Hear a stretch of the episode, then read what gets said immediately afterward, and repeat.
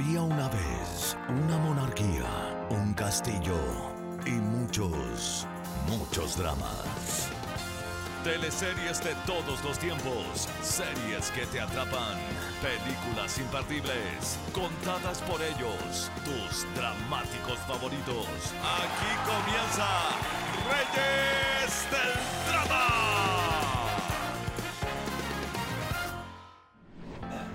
Hola a todos, ¿cómo están? Para los que no me han escuchado por estas plataformas, acá en YouTube o en Spotify, me presento. Yo soy Patricio o Patri y también soy uno de los reyes del drama. Seguramente a lo mejor me han visto por ahí por los lives o en las coberturas de algunas de las obras de teatro o en eventos que hemos ido invitados. Eh, y ahora vengo a tomarme el podcast en este especial de verano 2022. Mientras los demás dramáticos están de descanso y se toman un break, yo voy a estar con ustedes cada viernes de febrero trayendo los mejores archivos dramáticos. ¿Y qué son los archivos dramáticos? Son entrevistas sin editar, que nunca se han visto completas y que son parte de las tres temporadas que lleva este podcast, para que puedan escucharlas en su totalidad a través de Spotify, Apple Podcasts, etc. O también las pueden ver por YouTube.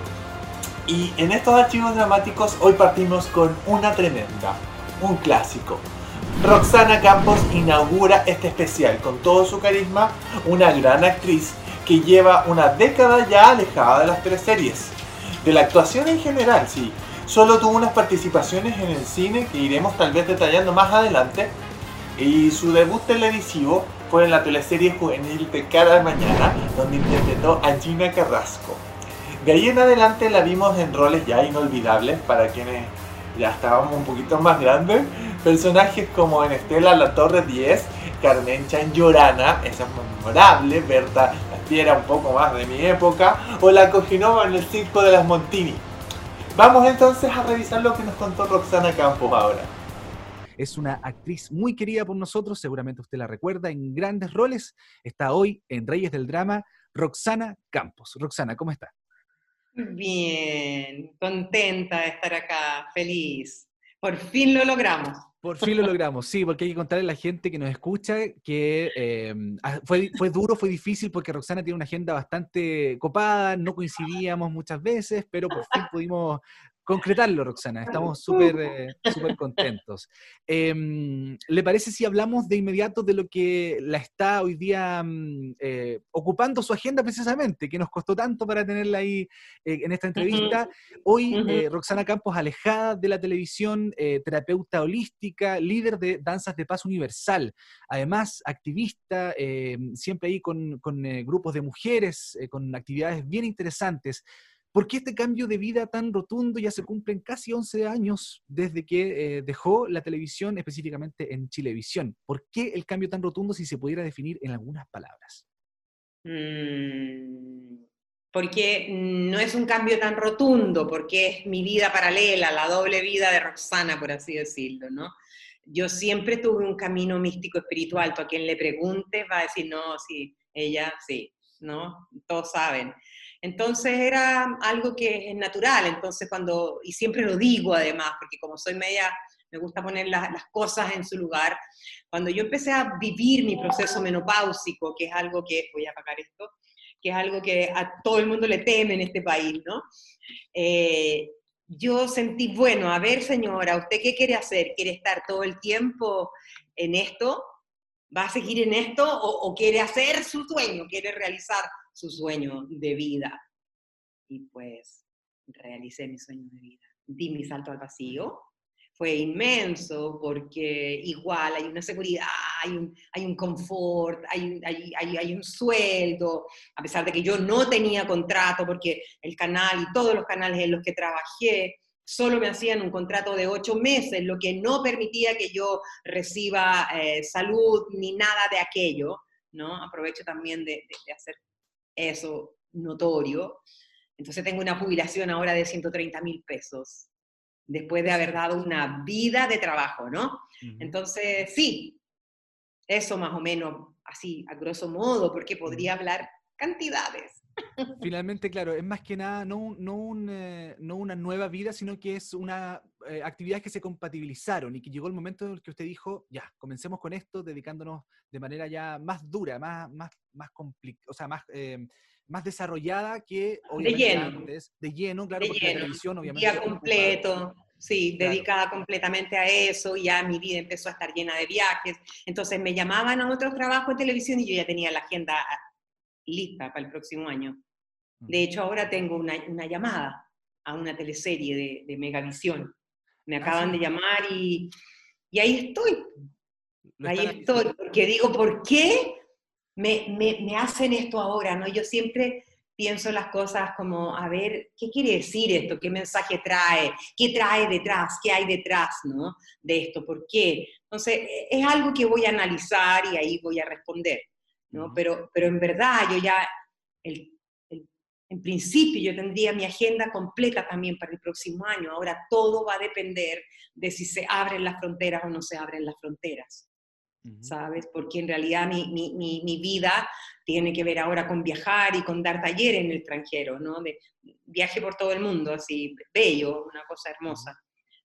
Y también por todo Chile, viajo mucho por Chile. Claro. Hablemos entonces de, mm, este rol de terapeuta, de sanadora que tiene Roxana Campos hoy en día. Eh, como usted decía, se viene arrastrándose muchos años. Eh, obviamente nosotros como espectadores a lo mejor la veíamos en televisión y no teníamos idea de, este lado suyo, espiritual.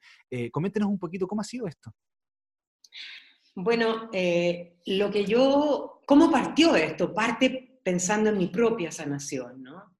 Yo como que a los estaba en una relación de pareja y ahí me di cuenta que estaba repitiendo los mismos patrones que había aprendido en mi vida. Y ahí yo dije, oh, esto está extraño. Y me fui a terapia. Y ahí empecé, ¿no? Ahí empezó mi vida. Empecé desde los 20 años, 21 años empecé a pagar terapias que por suerte me llamaron en De cara al mañana y tenía plata para pagarlo. Entonces, siempre mi plata la usé para tomar cursos. De ahí empecé con mis conocimientos de danzas de paz universal, eh, con, la entrada al sufismo. También ahí entré con Paramahansa Yogananda. Eh, en fin, empecé a ir a la selva, a dietar siempre, siempre tuve, tuve esas actividades, ¿no? Experimentando cosas diferentes a las del teatro y también haciendo mucho teatro en ese tiempo, era todo en contra de Pinochet, entonces así también saludando a toda la gente caída en este día, ¿no? A, todo, a todos los hermanos y hermanas que, que, dieron la vida y que todavía no, no sabemos dónde están. Aprovechando de, de, darles un saludo y con las saumadoras, que son las mujeres a las cuales yo formo, hemos hecho caminatas de saumadora en La Moneda, en el Estadio Nacional, en Villa Grimaldi, que, es todo un trabajo que tiene que ver con la memoria, con sanar la memoria de este país, con sanar nuestra memoria y con sanarnos también a nosotras, porque en definitiva, a propósito de mi sanación, yo me empecé a dar cuenta de que en verdad era el descalabro y que el patriarcado había hecho estragos en nosotras y que la gran mayoría, o sea, de 10 mujeres que vienen a mi círculo, 9 han sido abusadas. Y cuando digo abusadas son violaciones, ¿no? Del abuelo, del tío, del vecino, del primo, del hermano. Eh, mm, creo que los hombres también lo han sufrido y los otros también lo han sufrido. Pero en este caso yo me remití a trabajar con las mujeres, eh, porque eh, se acercaban más a lo que yo conozco, porque eso es lo que he vivido en este cuerpo, en este tiempo, en la tierra. Eso más o menos, porque podría seguir hablando más. Perfecto. Em, ¿Le parece si vamos ahora de lleno a esta película tremenda Enigma del año 2018 de un director súper joven pero a la vez prometedor? Eh, una película que en cierta forma toca la, fibra porque es una madre que es invitada a un programa de televisión eh, para contar sobre la muerte trágica de su hija que eh, era lesbiana y que falleció a, a golpes. Em, y se genera ahí todo un conflicto también familiar, esto de qué tan morbosa puede llegar a ser la televisión y los medios de comunicación en general cuando tienen ahí eh, un, caso tan, eh, tan terrible del que hacerse gárgaras, digamos. ¿Cómo mm, enfrenta Roxana Campos esta película?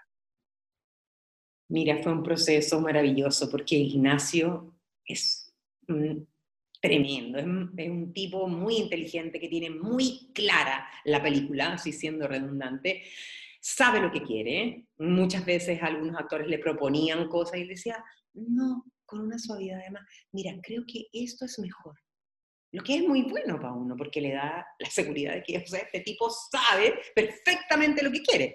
Y además que trabaja con un equipo súper joven y gente que se respeta y, y, que se respeta el trabajo. O sea, tú haces esto, tú te encargas, tu opinión es tu trabajo, ¿no? Y que tienen una relación maravillosa, eh, bastante eh, horizontal, ¿no? Eh, en donde no hay el jefe ni nada, sino que es muy grato de trabajar, entonces nosotros empezamos a ensayar esto. Él me contó, quiero que seas la protagonista de un guion que estoy escribiendo. Esto hace mucho tiempo, mucho antes de que lo filmáramos. Entonces me lo empezó a leer, me empezó a pasar los guiones, yo los iba leyendo, me, me iba contando, me, me, me, hizo ver películas, eh, me metí en los programas de televisión que hicieron de este caso, porque este es un caso que ocurrió en este país que aún no se encontró al asesino o a la asesina de esta chica lesbiana, ¿no? Por allá, por los 80, y que muere de una manera sórdida, horrorosa. Entonces, eh, fuimos trabajando como ese espanto, ese dolor ah, que, que, genera ¿no? la muerte de una hija para una madre, pero además no poder contar que tu hija era lesbiana porque era muy mal visto en ese tiempo y además de un estrato social bajo, entonces más mal visto todavía.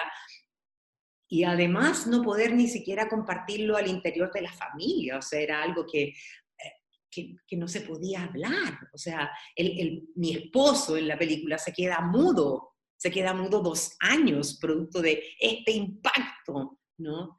Entonces, enfrentamos el dolor eh, profundo, así como que te duele el útero. Es como ese dolor, así como una madre que lleva todo por dentro y que además sostiene la vida familiar, como si no pasara nada. Es curioso lo que dice Roxana porque eh, usted nombró, es una lesbiana pobre. Se dice que hoy en día ser gay, ser lesbiana y ser pobre, eh, pobre en Chile es una condena. Eh, es una condena a muerte porque no existes para el Estado, no existes para las leyes, estás básicamente abandonado. Sí, es tremendo decirlo. ¿ah? Yo creo que, necesitamos, y me, da mucha pena así, ¿ah? que, que sea así eh, las palabras que tú usas resultan súper fuertes para mi corazón. Yo dije un estrato social más bajo, ¿no? Pero claro, lamentablemente es así y por eso que está todo este levantamiento y por eso que están todos esos otros en la calle hoy en día, ¿no? Ya me contaron que están en Plaza Italia. Yo ya fui, les toca a ellos, y yo de atrásito estoy apoyándolos y sosteniéndolos. Yo ya soy abuela. Ya soy abuela, ya hice mi, mi, mi batalla en la calle porque es bello también la vida, ¿no? Cómo cambia, cómo uno ya cambia el rol. Entonces sí, es duro, es duro este país, es duro ser chilena, es, vergonzoso a veces ser chilena también, pero por otro lado es tan hermoso ser chilena también, tener esta cordillera, tener toda esta naturaleza exuberante, eh, tener eh, eh, esta preciosidad, estos indios valen, y valientes y, voluntariosos que, que, hasta hoy defienden sus tierras, que la defendieron 500 años. Y como dice Gastón Sublé, nuestro abuelo, nuestro gran maestro, el sabio de este país, que ellos defendían el paraíso, ¿no? Este paraíso, y Chile es un paraíso, es un paraíso, y, y lo hemos vendido, y tenemos el agua y siguen sacando agua de los glaciales y rompiéndolo para sacar un oro, para quitarle todo a la madre tierra, ¿no? Entonces, es penoso, es penoso en todos los sentidos. Entonces, si no nos, nos respetamos a nosotros mismos, por eso vuelvo aquí, por eso que trabajo con mujeres, porque en la medida en que nosotras aprendamos a querernos, a respetarnos, pero para eso debo conocerme, debo saber cuáles son mis traumas, cuáles son mis, heridas, sanarla y de ahí respetarme, y de ahí decir, sí, esta soy yo, voy a poder respetar a la tierra y voy a poder respetar a los otros y a los otros. Porque si no, sigo como madre criando a hijos como los que tenemos en el gobierno, o como los que maltratan, o como los militares que no tienen corazón y que le pegan y que sacan un ojo, etc. ¿No? ¿Quién crió a esos niños? Chiquillos que no saben hacer un huevo revuelto, ¿no? ¿Quién los crió así? Nosotras, las mujeres. Entonces, debemos nosotras cambiar porque somos las madres y además somos la tierra, somos el agua. Y los hombres son el fuego y el aire, ¿no? Entonces debemos, debemos criarlos bien, debemos aprender, pero para eso debemos sanar. Y eso es lo que yo hago en el mundo todo, ay, no creas, las mujeres en todo el mundo han sufrido barbaridades, barbaridades. Te podría decir que Australia es el país en donde más barbaridades he escuchado. Pero ya me fui para otro tema. No, tranquila, sí, obviamente mantenemos este, este ímpetu también de, la película, finalmente está en el espíritu de, esta película, que Roxana, corrígeme si no es así, partió como un eh, cortometraje, ¿verdad? En donde Ignacio eh, la llamó y le dijo, quiero que, que, seas parte de este cortometraje. Y después cuando ya fue la película, eh, ahí le dijo, quiero que estés tú conmigo de nuevo. Lo que pasa es que hicimos un cortometraje que fue Locas Perdidas. Y yo era la madre del protagonista. Y Rodrigo era, era, era también bien protagónico, Rodrigo Pérez. Y entonces él amó trabajar con nosotros dos y dijo, quiero que los dos estén en mi próxima película. En realidad es una delicia, ¿no? Él es muy inteligente, es muy brillante. Yo creo que todos los méritos son de él. O sea, él además trabaja eh, en en un plano así tra y todo está ahí, igual como ahora nosotros aquí, ¿ya? Pero todo pasa ahí, no es como que primero tu cara, mi cara, tu cara, mi cara, no, no, todo ahí, no, no espere una película así, tron, tron, no, no, no. es una película de culto. Es bien, característico, característica de esta película porque tengo entendido que no tiene musicalización para darle una, una, una mayor prioridad a la, al ambiente de la escena, que también es súper rico y se agradece. Y a esto, ¿no? A esto, a la sonidad, sonoridad corporal, a la taza que sonó, ¿me entiendes? Perdón. pero, pero sí, el secador de pelo, todas esas cosas, ¿no? Que son los sonidos de la vida y que tienen que ver también con, con, con aquellos que no tienen tanta música, que no están tan musicalizados, aunque hoy día todo está bien sonorizado y musicalizado, ¿no? Yo, yo creo, falta un poco de silencio, falta un poco sentarse callado, vuelto para la pared. Se echa de menos eso. Eh, ha tenido harta, harto éxito, no solamente acá en Chile esta película Roxana, sino también eh, en otras partes. Sí, ganó unos premios. En España incluso estuvo siendo exhibida, le fue bastante bien. Eh, ¿Cómo ha sido esa recepción? No, maravillosa. De hecho, ahora tengo una entrevista con China el 16 a las 8 de la mañana, porque también le ha ido súper bien. La verdad es que ha sido muy bello. Fuimos a San Sebastián con la película, fue precioso, Mira, yo sé que ganó premio no sé dónde, no sé qué premio ganó, ganó un premio San Sebastián, no recuerdo cuál, en verdad los premios sirven para el ego y al Ignacio, el Ignacio se tiene que aprender de memoria los premios y yo no. yo no, ya, ya, estoy veterana ya, así que da lo mismo. ya sé que son para el ego y el ego hay que mantenerlo ahí, tranquilo, quieto. Sí. hay, hay, mucho ego. Eh, Roxana, ¿usted pudo ver mucho ego cuando trabajó en televisión? Bueno, yo tenía un ego bastante más disparado, pero yo no tengo nada en contra del ego. Yo encuentro que el ego es bacán, es fantástico, porque el ego es el que nos impulsa, nos motiva, nos lleva. Solamente que no hay que dejar que se aproveche y se apodere de una, de una en este caso. ¿no? Porque la tendencia es a dejar que, que, me domine, que, que, haga lo que quiera conmigo y no. So, caballo, so, quédate ahí tranquilito. Yo ahora voy a estar en esta entrevista, tú te me callas ¿sabes? Y, eso es algo que tiene que ver con conocerse a sí mismo. Yo les cuando me preguntan qué mensaje, oiga, conózcase a sí misma, sepa, sepa, ¿por qué de repente se descontrola? ¿Y, qué, qué, qué, mensaje da usted? Me preguntan, respire, aprenda a respirar. Tengo un, yo tengo un camino espiritual y uno de mis maestros dice, si quieres cambiar tu vida, si quieres cambiar tu forma de ser, aprende a respirar. Porque la verdad es que frente a una persona que se desbanda contigo y que te empieza a... si tú respiras calmadamente, no, ¿me entiendes? Vas, a quedarte ahí, impertérrito. Claro. Entonces el punto es que ahora es una respiración cortita, ¿no? Sin profundidad, sin ritmo, no tenemos espacio para respirar interno. Todo ajetreado, todo corre. Claro, claro. Entonces, eh, uy, uy, que está, está, tenaz este tiempo. ¿ah? Este es un tiempo desafiante. Este es un tiempo muy desafiante para todos. Yo estoy feliz de estar viviendo este tiempo, la verdad. Y ahora que me ha tocado, mira, estos días me ha tocado contigo, entrevistas por la película, por la televisión, por el teatro, y también me ha tocado por el camino espiritual, ¿no? Me llamaron recién de matriz ancestral, después en otra cosa, en fin. Yo digo, wow, oye, qué onda, gran espíritu, qué onda, padre, madre, ¿por qué esto ahora, no? Tanto.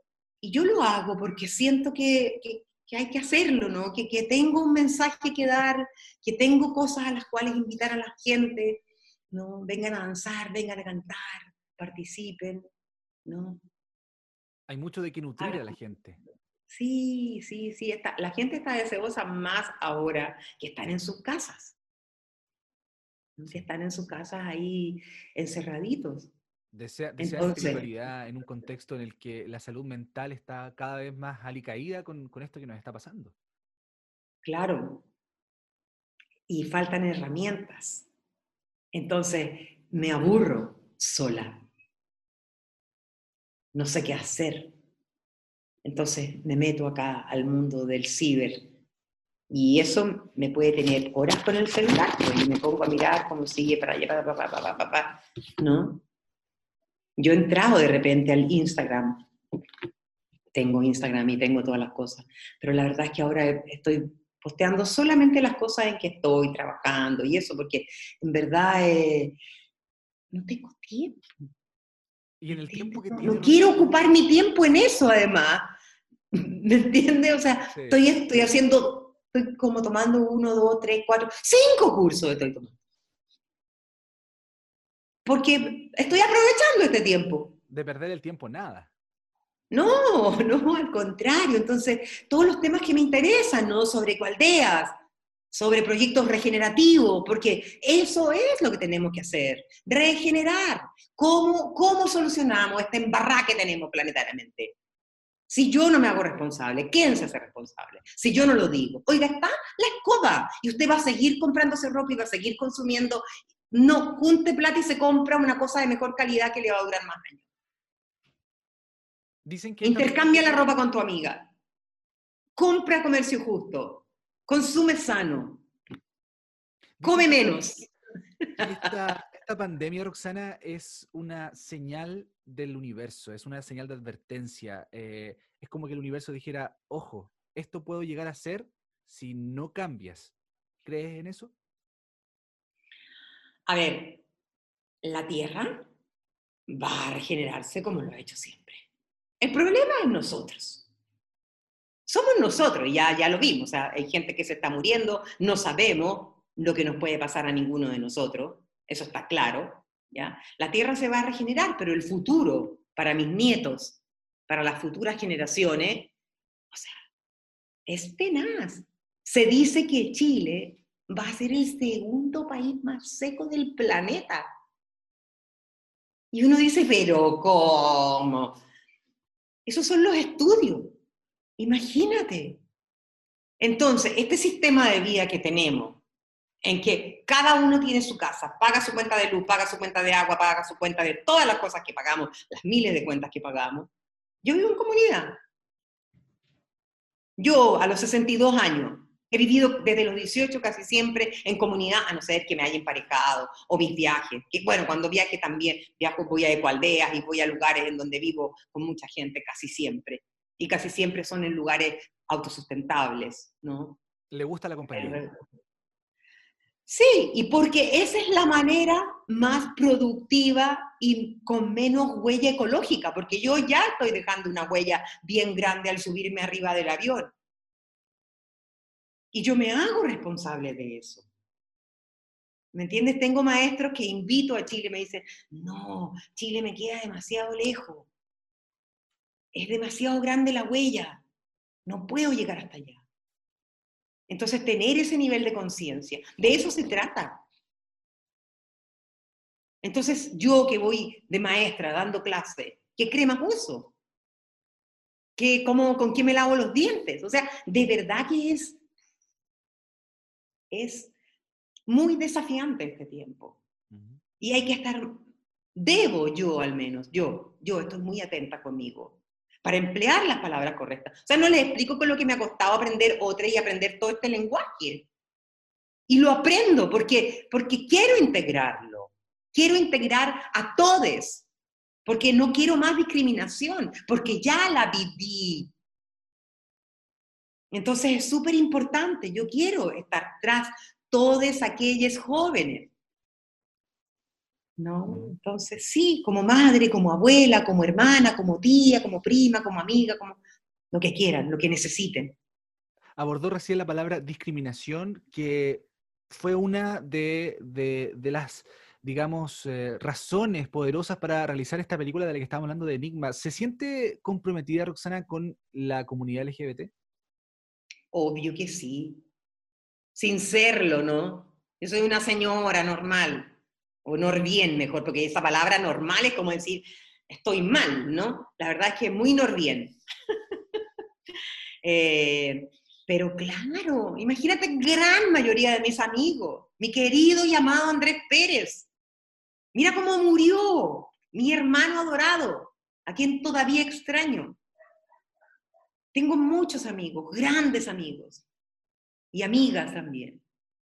Gente de, este camino en el que estoy ahora, que están aquí, que son tremendas mujeres y que son lesbianas.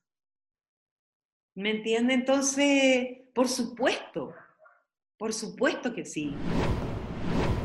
me encanta, me encanta que Roxana use el lenguaje inclusivo, la verdad. Es muy necesario y muchas gracias por ello.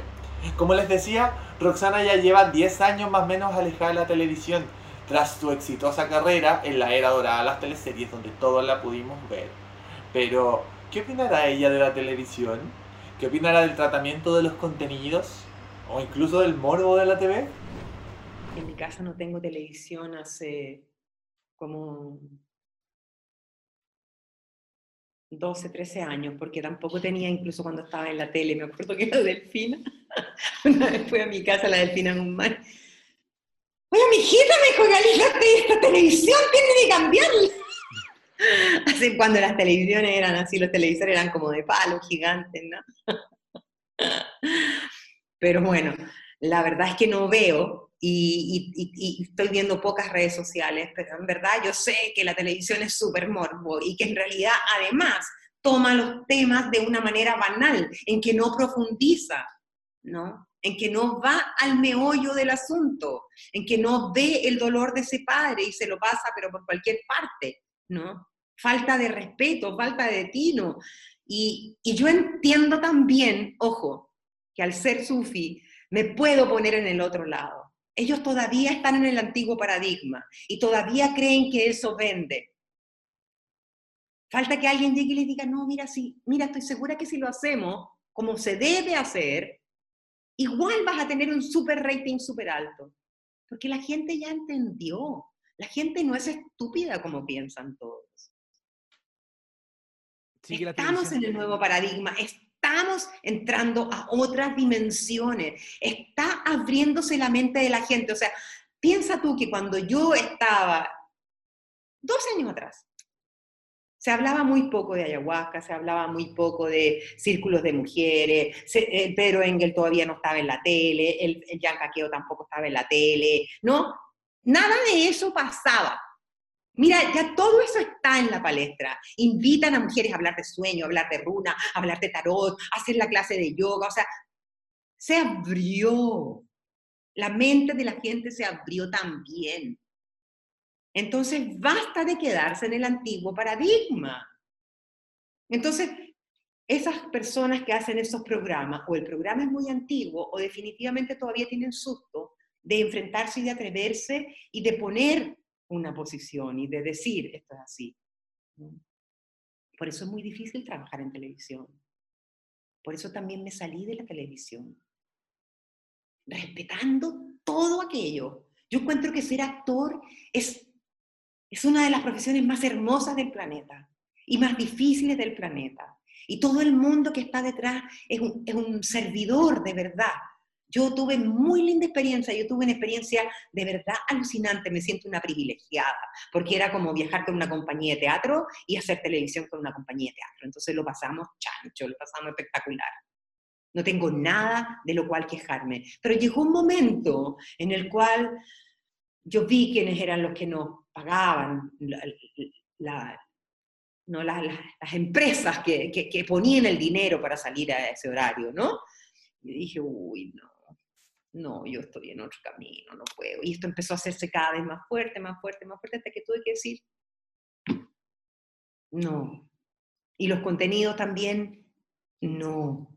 Porque yo le estoy enseñando a las mujeres a ser fieles consigo mismas, a que si vas a tener un amante, seas capaz de decir, oye, sí, tengo un amante. No quiero que la gente se drogue por drogarse.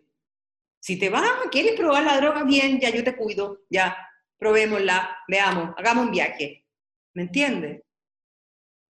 O sea, todo abierto, si todo se puede. Yo entiendo que los jóvenes quieran experimentar, pero ¿a dónde están esos padres? Esos padres, hijo, ¿quieres experimentar? Ok. Mira, yo sé que ella y él acompañan estos procesos. ¿Quieres ir? Ya, vamos. Sé que no se puede en todos los estratos y que quizás no todos tengan acceso, pero casi todo está siendo bien accesible. Nosotras estamos yendo a muchos lugares Vamos a dar flores de baja a la pintana, vamos a, la, a a hacer danzas de paz. Tengo hermanas que están allí trabajando, tengo hermanas en muchas partes de Chile al menos, haciendo trabajo de ese tipo, que tiene que ver, entre comillas, con algo espiritual, que me parece un poco absurdo porque en realidad todo es espiritual, hasta enojarse es espiritual, no porque finalmente yo abrazo mi sombra. Es sanador además. Sí. claro. Finalmente van eh, cerrando ciertos procesos, ciertos capítulos de nuestra vida. Claro, pues. Em, Roxana, hace dos días atrás, y en este mismo, eh, en, este, en esta misma relación que hemos tenido con las redes sociales y con, las pantallas, ¿no? Y con lo visual, me puse a ver una teleserie del año 2001 que se llama Pampa Ilusión. Donivos. Don Ivo, donde usted ahí, eh, brazo derecho junto con otros trabajadores de la pulpería de Don Ivo. ¿Cómo fue esta tremenda experiencia? Eh, ya no le digo Roxana, sino que Laura Fortuna. fue increíble, fue precioso, no, si éramos unos privilegiados, súper bellos procesos. Además que en ese tiempo yo llegaba y le decía ya, se nos permitía crear personajes. Don Ivo, si ella hablaba como así, era como toda potijunta y media fruncida. Era como que ella quería ser de la clase social alta. No, qué cosa tan graciosa. Fue un tremendo proceso, fue bonito meterse además en toda esa historia y denunciarla, no entrar todo allí. No, no, fue fantástico ahí, Vicente, un, crack, ¿no? La Claudia, otra crack, el Pancho, en fin, un equipo limpio, la Tamarita, el Alfredo, el Amparo, no, gente hermosa, la cual amo. En realidad yo, yo estaba muy enamorada de todos ellos y sigo, los amo, con, con todos tienen un espacio en mi corazón, grande, y todos lo saben, ¿no?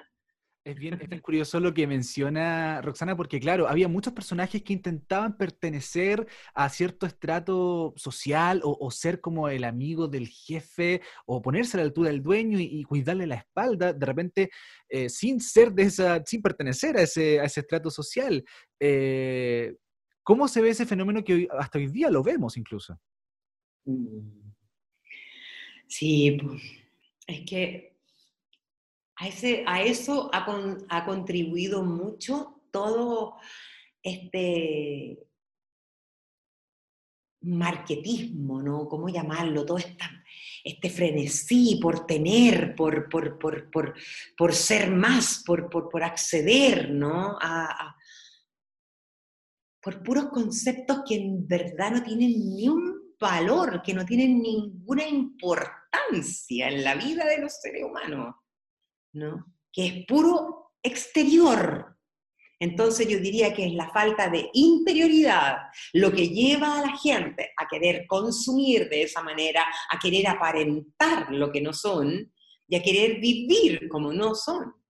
No asumir que son campesinos o que son proletarios. O sea, en India, por ejemplo, asumen su naturaleza y son felices de ser y haber nacido donde nacieron. Y todos son respetados. El tema es que yo creo que aquí no se respeta. Desde arriba, digamos, desde la pirámide, desde la parte de arriba de la pirámide, ¿ya? Porque todavía estamos en un imperio piramidal, súper piramidal, ¿no? A los que están abajo, estos de arriba los pisotean. En cambio, en India no se pisotean. Aunque tú estés y seas de un brahman, por ejemplo, de otra, que son otra casta, respetas al otro, al peón del juego del ajedrez, por ejemplo. Entonces, eso es lo que nos pasa acá por un tema de patriarcado, por un tema de latifundio, por un tema de historia desde que llegaron los españoles hasta ahora. Entonces, no es los años, no, es, es, una vida entera, es mi abuelo, es mi, ¿me entiendes? Todo. Yo recuerdo donde yo nací. Era súper latifundista mi pueblo, Peralillo. Yo me fui, me acuerdo, interna a un colegio San Fernando y me di cuenta, ¡wow! ¡Ah! Ahí me di cuenta que había un, partido comunista fuerte y que era alucinante. Conocía a Fidel.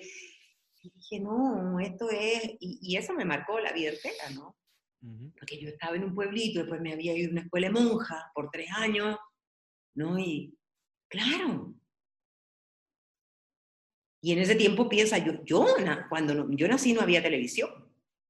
O sea, yo me pegaba una mes que pasaba por la vida. de no haber televisión a lo que estamos hoy. Estas plataformas de internet. Impresionante. Y este mismo fenómeno social eh, que, como decíamos, se abordaba en Pampilusión, así también había otros. Por ejemplo, eh, se mostró este, este personaje que se vestía ¿no? de, de hombre para poder eh, relacionarse con, con, el personaje de Tito Noguera una especie de transformismo, digamos, en año 2001, un beso entre dos personas del mismo sexo también. O sea, eh, ahí lo, tú delante lo decía, eh, hay un, un, ímpetu de Vicente Sabatini por mostrar, o había un ímpetu por mostrar este tipo de temáticas. Sí, es que era un equipazo.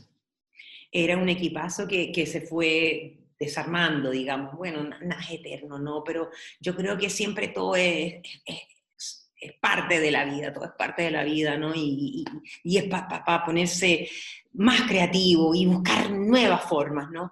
Pero él tenía un gran equipo de guionistas, de vestuaristas, de escenógrafos, de iluminadores, entonces, eh, y buenos actores, que además confiábamos en él y lo queríamos, que es súper importante. Yo insisto, es importante el amor en los trabajos.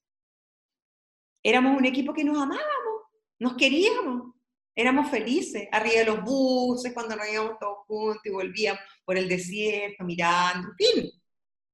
Eso es importante de crear. Y se cree que no. Éramos un equipo de trabajo feliz, con buenas relaciones entre el equipo de, que realiza todo lo técnico y los actores. Habían buenas relaciones y eso es fundamental. Eso lo hace una persona inteligente. Así se trabaja en los lugares que son desarrollados. Pero después empezaron a cambiar las cosas, ¿no? Y bueno, voilà. ¿Qué ocurrió? ¿Por, qué cambió tanto? ¿Algo, algo lo, lo, gatilló, algo en particular? No sé qué, qué, habrá sido, pero empezaron a cambiar, parece, las temáticas. Ya no, ya no podían, no se podían proponer determinadas temáticas. Había que hacer las que se quisieran, los que mandan más, ¿no? me imagino que por ahí tuvo que, ver algo. La verdad es que yo, además que yo soy buena para olvidar todo ese tipo de cosas. Es curioso. Porque, claro, eh, eh, o sea, si hablamos de, gitano en el año 2000, eh, si hablamos de circense o hablamos del VIH en el año 2002 y después en el año 2010, 2012, ¿por qué ya no se pueden hablar esos temas? Se supone que vamos progresando, se supone algo pasó en TVN, yo no me acuerdo ya, ya no me acuerdo, no sé, da lo mismo ya a esta altura. No soy historiadora, no es lo mío, no es lo mío, no sé, no me acuerdo, te juro. Yo creo que alguien se va a acordar. El Alfredo se va a acordar, obvio. O el Rodrigo Pérez también se deben acordar. Les voy a preguntar para otra vez que me digan, se acuerden. además, eh, Roxana, así como usted estuvo en el desierto, también estuvo en Rapanui. Sí, en Chiloé. Sí, sí, sí. Estuvo en, Sí. en- en La Fiera en el año 99 y poquito antes en Llorana. ¿Cómo fue esa experiencia en Llorana? Uy, no, ir a esa isla, no, no, se nos abrió a todos el corazón. Yo creo que haber partido haciendo teleserie, bueno, ¿dónde partimos? Partimos en, en, en, en la, con la fiera, ¿no? Fue antes la fiera y después Llorana, no. Claro. primero Llorana y después la fiera. Exacto, 98 Llorana, 99 La Fiera. Yo creo que ahí se sembró una muy buena semilla, porque esa isla es mágica, es una isla, ¿no? Las islas tienen una magia increíble. Entonces yo creo que ahí hicimos todos muy buenas migas en, el equipo, ¿no? En el equipo hicimos muy buenas migas y eso nos permitió eh, seguir trabajando como trabajamos y trabajar en esa buena onda, como decimos en Chile. Eh, Imagínate que tú llegabas a la isla y te ponían collares de flores. Imagínate lo rico que es eso. Te vas de la isla y te llenaban de collares que tú te ibas con el cuello así, ah, de collares de caracoles. Fue precioso, un paraje, un paraíso terrenal, ovaje, el rano arraracu, o sea, gente bella, conocer, yo no tenía idea, yo, yo, yo no, no- no- sabía mucho de la isla. Entonces fue precioso. Y trabajar con la gente de allá fue, fue bueno también para el pueblo. No, no sé si habrá sido tan, tan bueno en términos de que, de que siempre está, imagínate que éramos como 200 personas que llegaban a la isla de un viaje. Era un equipo grande. A invadir Entonces- todo esto, ¿no? Claro, eso afecta, ¿no? Eso afecta, eso afecta. Y eso hizo también que se hiciera más conocida la isla y eso hizo que empezara a llegar más turistas y eso hace que de alguna manera todo se desbarajuste, ¿no? To- to- todo el, el crecimiento natural, sobre pesca, sobre, se, se come, nos comimos todas las piñas, que eran unas piñas caramelos alucinantes, en fin, ¿no? Eh, pasan cosas, pasan cosas, ¿no? Con el ecosistema. Y creo que hoy debemos cuidar eso. O sea, yo sí pondría cuidado en eso, por ejemplo, de, de- de hacer algo así. Sobre todo con una isla, con una isla en, en que hay que preservarla, ¿no? Es nuestro patrimonio. Ay, ahora la, la historia allí es maravillosa, maravillosa. Somos, hay uno, uno no, no sé, es como, es inexplicable, es mágico. Mira, se me pongo a hablar así además, porque... Dicen que, dicen, la otra vez eh, escuchaba unas entrevistas de otros colegas suyos y dicen que hay muchas anécdotas que van a quedar en la isla que, que ocurrieron, digamos, en el elenco, pero que van a quedar allá. ¿Alguna, alguna de, las, eh, de esas cosas que se pueden desmenuzar o, o contar de qué fue lo que pasó en la isla? Teníamos un grupo que nos llamábamos las medusas de Rapa Nui, ¿no? Y que, no, es que, es que son muchas historias muy íntimas. Ya. A ver, yo encuentro que uno llegaba a esa isla y era como que se despertaba una gran sensualidad en todo. Como buena isla, ¿no? Te abría este, el chakra del corazón y te, te, te dejaba así, ¡buah! todo amor. Entonces imagínate, estábamos todos en esa actitud de amar y, y ser amados. Entonces era alucinante, las historias fueron divinas, divinas. Yo no voy a contar ninguna. afrodisíaco, no- lugar no afrodisíaco. tuve ninguna historia, qué pena, porque si no la contaría. Las medusas, qué extraño ese... ese, ese Y yo no sé, la Carmen Diza nos puso ese nombre, no sé por qué. No sé por qué lo puso, no me acuerdo. A propósito, porque era, porque no sé por qué nos puso ese nombre, ¿por qué sería? O lo puso, o lo puso después, no me recuerdo. Hay que preguntarle a la Diza. Le voy a preguntar, ayer hablamos. Carmen Diza Gutiérrez. Carmen Diza Gutiérrez. que también que lo le dijo el programa. Sí, Sí, divina. Ella era compañera de mi curso. Sí. La Disa, la Marcela Medel, la Claudia Di Girolamo, eh, la Mari Carmen Arrigorriaga, eh, esas son como las que más, también estuvo Rolando Valenzuela, la chica Vicky que se fue, la Alma que se fue, la Fedora que, que no, no, no, siguió trabajando, Fedora Clivadenco, que trabajó en algunas teleseries al comienzo, comienzo, y la Cecilia Hidalgo. Éramos un grupo de nueve, diez actores. Muy, muy bello. Roxana, eh, un poquito más adelante, y lo, lo mencionaba hace un ratito, vino el Circo de las Montini, que fue una, también un tremendo acierto por muchas temáticas sociales que fueron eh, mostrándose. Eh, esa carpa, esa, esa costa, esa playa, ¿cómo, ¿cómo se sintió ese trabajo? Hoy fue tan entretenido. Es que, es que sabes que eso tenemos los actores. Nos alucinamos con los trabajos. Entramos de lleno y en general yo en mi vida siempre me he alucinado con mis trabajos. Yo creo que por eso también a mí me ha ido bien. Porque todos me dicen, oye, tú te rearmaste, te rehiciste. Bueno, sí, es que he hecho con la misma pasión con la que actuaba y me metí a crear eso. Entonces hagamos las cosas ya la cojinova, ya, y entonces, ¿cómo inventamos? Ya, y rubia, ya, y aquí, y allá, y ya de así. Además, me encantaba ponerle nombres, a la, como casi, muchas veces me tocó ser eh, como la, la co, ¿no? De la, de la Claudia, entonces le ponía el sobrenombre. Entonces la Potoloco, porque como ella era re Potoloco, ¿no? Le puse ese sobrenombre. Entonces era como así, ¿no? Teníamos, teníamos esa opción con Vicente. Oye, ya, mira esto. Ella que use esta palabra siempre, esta muletilla.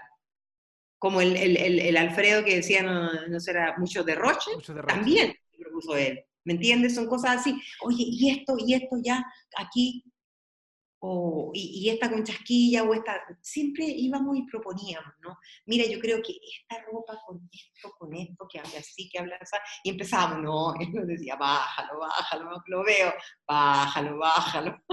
Ya, o sea, como las revoluciones, bajemos las revoluciones. Claro, porque yo además venía del gran circo teatro, entonces, Roxana, y, este mm, apodo de la Potoloco entonces lo propuso usted, junto con la sí, Claudia. Sí, sí, también la, la otra, la, el otro sobrenombre que le puse a la Claudia, la Gicolor de la fiera, también lo propuse yo. También, la Gisito, la Gisito también le decía como de manera tierna. Sí, sí la agicolor, porque era como agicolor, mejor dicho. Sí. Sí, yo recuerdo mucho una... cosas son pequeños detalles que, ay, que le dan, ¿no? Y que a uno también, a ti como actor, te dan satisfacción. Sí, y marcaron, marcaron finalmente porque la agicolor, el mucho derroche, o sea, hoy en día, hasta hoy, ocupamos esas palabras y, y quedaron en la cultura chilena finalmente. Exacto. Sí, por supuesto. O sea, es un tremendo, un tremendo aporte que se realizó ahí por parte también eh, mm, de, de, esta simbiosis entre los actores y, Vicente.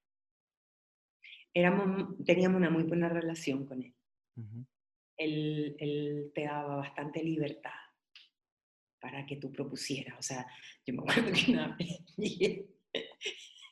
con la frente pintada porque no tenía chasquilla. Entonces yo quería que fuera con chasquilla. Era un personaje, era una, un personaje que todos me decían, uy, qué chora usted, me paraban en el auto.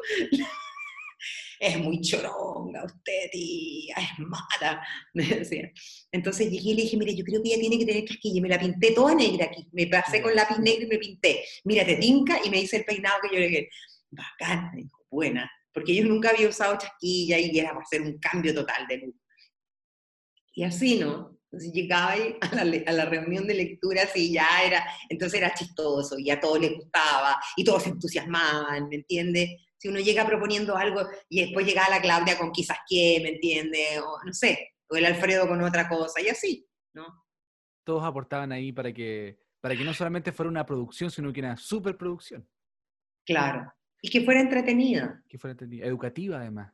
Una, una, claro. educativa. Porque eh, enseñarte de VIH el 2002 no es menor para un canal público, además. Sí. No, sí. Fue una época de gloria. Yo por eso te digo, yo me siento una privilegiada. Porque haber trabajado con Andrés Pérez en el Gran Circo Teatro, haber recorrido el mundo, y yo siempre lo digo, ser sudaca en Europa y, ser, y artista, eh, ser respetado, te respetan te respetan por ser artista. Si eres sudaca, nomás te maltratan, como muchas veces nos retaban en, los supermercados, ausvídense, dankeschön, y había que contestar bitteschön, ¿no? Y claro, nosotros que acá en este país nos saludamos, porque no hay la costumbre de saludar, ¿no? Allá tú subes, a entras a un lugar y saludas, y te despides, y das las gracias y dices de nada. Siempre. Lindas teleseries donde estuvo Roxana, inolvidables.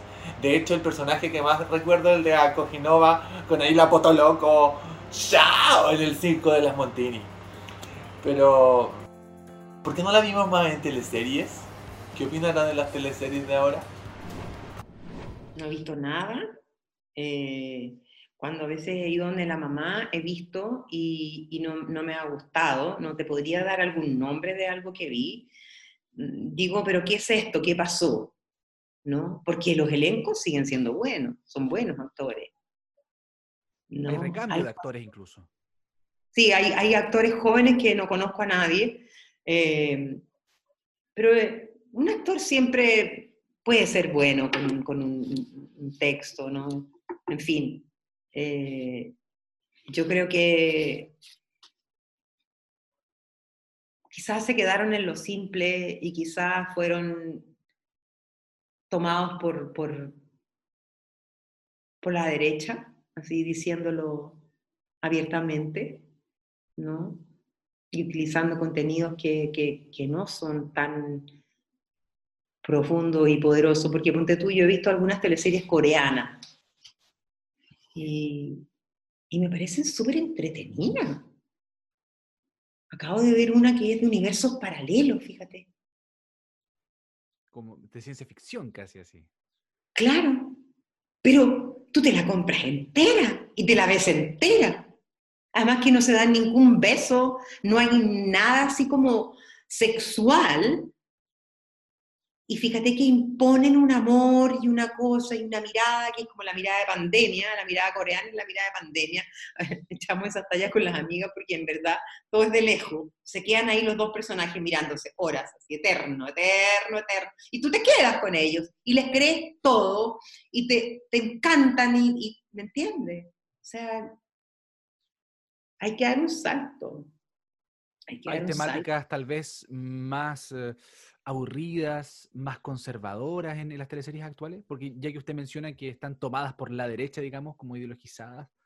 A lo mejor, a lo mejor, pero la verdad es que te juro que si las, si las viera podría opinar, pero no las veo. Es que yo, mira, veo un poquito de teleserie coreana por allá por las once y media de la noche, que miro porque me dijo una amiga, oye, mírate esta teleserie un poquito.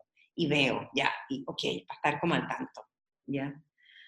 Pero en general prefiero leer un libro o tengo que estudiar alguno de mis cursos o preparar algún curso, ¿no? Entonces como que siempre hay algo que es más contundente para mí. Y como hoy no actúo, no me importa verlas o no verlas, porque antes sí me interesaba ver y saber en qué estaban todos mis amigos y mis amigas y todo, y ver cómo estaba esa y esa, ese y hacer las comparaciones y aprender y mejorarse pero no es el caso hoy. No es el caso. Entonces me siento súper out y pido disculpas por, por no tener idea de lo que está pasando, de verdad. O sea, de hecho, a esto que me están llamando voy a tener que mirar, ¿no? Ver y, ver de qué se trata para tomar una buena decisión. Perfecto. y agradezco, agradezco infinitamente que me sigan llamando. O sea, me, me hace sentir bien, mi ego se pone súper alegre y salta. Claro. Es que le tenemos mucho cariño, además. Sepa, sepa eso, Roxana, y se lo digo. Yo soy un fanático de las teleseries. Y así como la gente que nos escucha en nuestro podcast, nuestro programa, que se transmite en, plataformas, en fin, em, somos, somos muy nostálgicos. Queremos mucho las teleseries de los 90, 2000. O sea, compartimos ese sentimiento de lo que de que lo que hay ahora en televisión no me gusta, no me identifica, no, no siento como una, una conexión. Entonces, personajes eh, y actrices como, como usted, como la Claudia, o como Alfredo Castro, en fin, obviamente a uno le, llega todo lo, cuando, cuando crecimos, que es tan inocente, ¿no? Cuando crecimos viendo teleseries y, y hablando de ciertos temas eh, y, desprejuiciando lo de los gitanos, por ejemplo, en el año 2000, cuando comenzaba el siglo. Entonces, obviamente, si usted dice, claro, mi ego se alegra, pero también sepa que, nosotros las queremos mucho, eh, en general, a, las actrices y actores que formaron parte de esa era. Mm, lindo, sí. Fue un buen tiempo. Fue un buen tiempo tiempo. Sí, yo me impresiono cuando la chica me dice, uy, la estoy viendo en Romané, la estoy viendo en Pampelución, o me, me dice, ¿no? Tan bella, tan bella. sí. Bueno, Roxana, eh, le quiero agradecer esta entrevista. Eh, sé que se viene pronto ahí, parece que está viendo la posibilidad de Mega. ¿Es una vespertina? ¿Se puede dar algún adelanto? Tengo idea ni siquiera de qué es. Me llamaron hoy día, me dejaron mensaje, le dije graben un audio porque no me gusta hablar por teléfono. Perfecto. porque implica más cosas, no es más comprometedor. Dime de qué se trata y las fechas. Solo sé eso. Y yo creo que va a ser que no, en todo caso. ¿no? Ya. Por, por todo lo que hablamos. Mimi. Sí, pues. No hay mucha esperanza tampoco. Bueno, pero de lo que sí hay esperanza es en los Pero- que se vienen, ¿no? Pero quién sabe, mira, el mundo tiene más vueltas que un caracol de viña, como decía un texto de la negra Esther. Yo no tengo idea, yo no me cierro a nada, agradezco que me llamen, voy a proponerles si yo no voy a algunas actrices que se me ocurren que pueden servir para el rol, Eh, eh, eh, nunca cierro las puertas, porque ¿por qué las voy a cerrar? ¿Me entiende?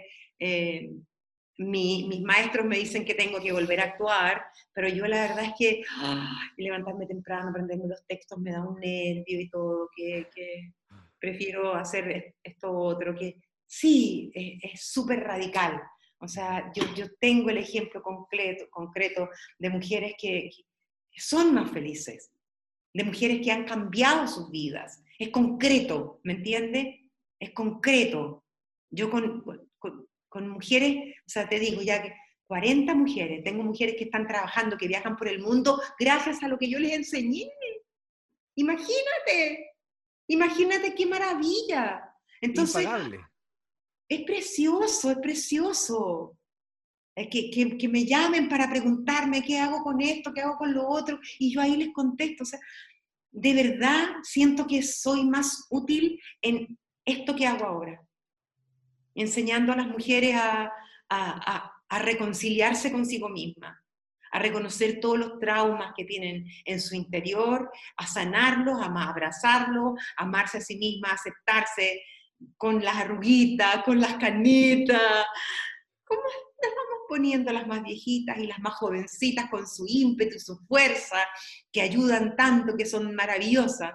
Tengo así discípulas, mira, desde los 15 años, y más chicas, porque tengo algunas de otros países muy chiquitas, hasta 85 años. Entonces, eh, es maravilloso. Eh, es sostener además en el tiempo, ¿no? Un mito sagrado y las danzas de paz universal eh, es maravilloso también. A mí me da mucho, mucho valor, mucha fuerza interior el, sentirme sostenedora de esto, año tras año, pase lo que pase, lo hacemos, lo hacemos, lo hacemos y lo hacemos. Entonces es muy, es muy gratificante a pesar de que trabajo como China y hago mucho trabajo que no se paga con nada que no tiene sueldo. Yo doy, doy muchas clases gratuitas y cosas gratuitas y me encanta hacerlo. Eh, y porque cuando yo enseño, más aprendo. Genial. Con esas palabras entonces eh, cerramos esta entrevista. Eh, Roxana, no sé si usted nos puede grabar ahora em, un saludo a la gente, a los seguidores de Reyes del Drama, que es este podcast, este programa que se transmite, a todos los que la recuerdan como Berta en La Fiera, por ejemplo, o como la Cojinova en el Circo Las Montini. Reyes. Reyes del Drama. Ay, queridos amigos que ven este podcast de Reyes del Drama. Les mando un abrazo grande desde el fondo de mi corazón, deseando que sus vidas estén pletóricas de dicha, de paz, que tengan todo lo necesario para vivir. Y cuando no lo tengan, aprendan a clamar en su debilidad y a pedir ayuda. Les amo. Gracias. Uy, con este lindo saludo despedimos a esta tremenda actriz, Roxana Campos Araya. Claramente dijo que no a la propuesta de Mega y calculando más o menos por la época en que grabamos, era para el rol de Carmen Diza en Amar Profundo, coincidían más o menos las fechas.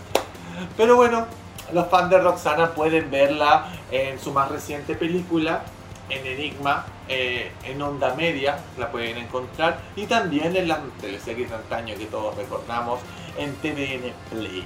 Por mi parte yo me despido y nos vemos la próxima semana en un nuevo capítulo de Archivos Dramáticos. Escuchar esto implica que te quedaste hasta el final. Ya veo, una persona muy dramática.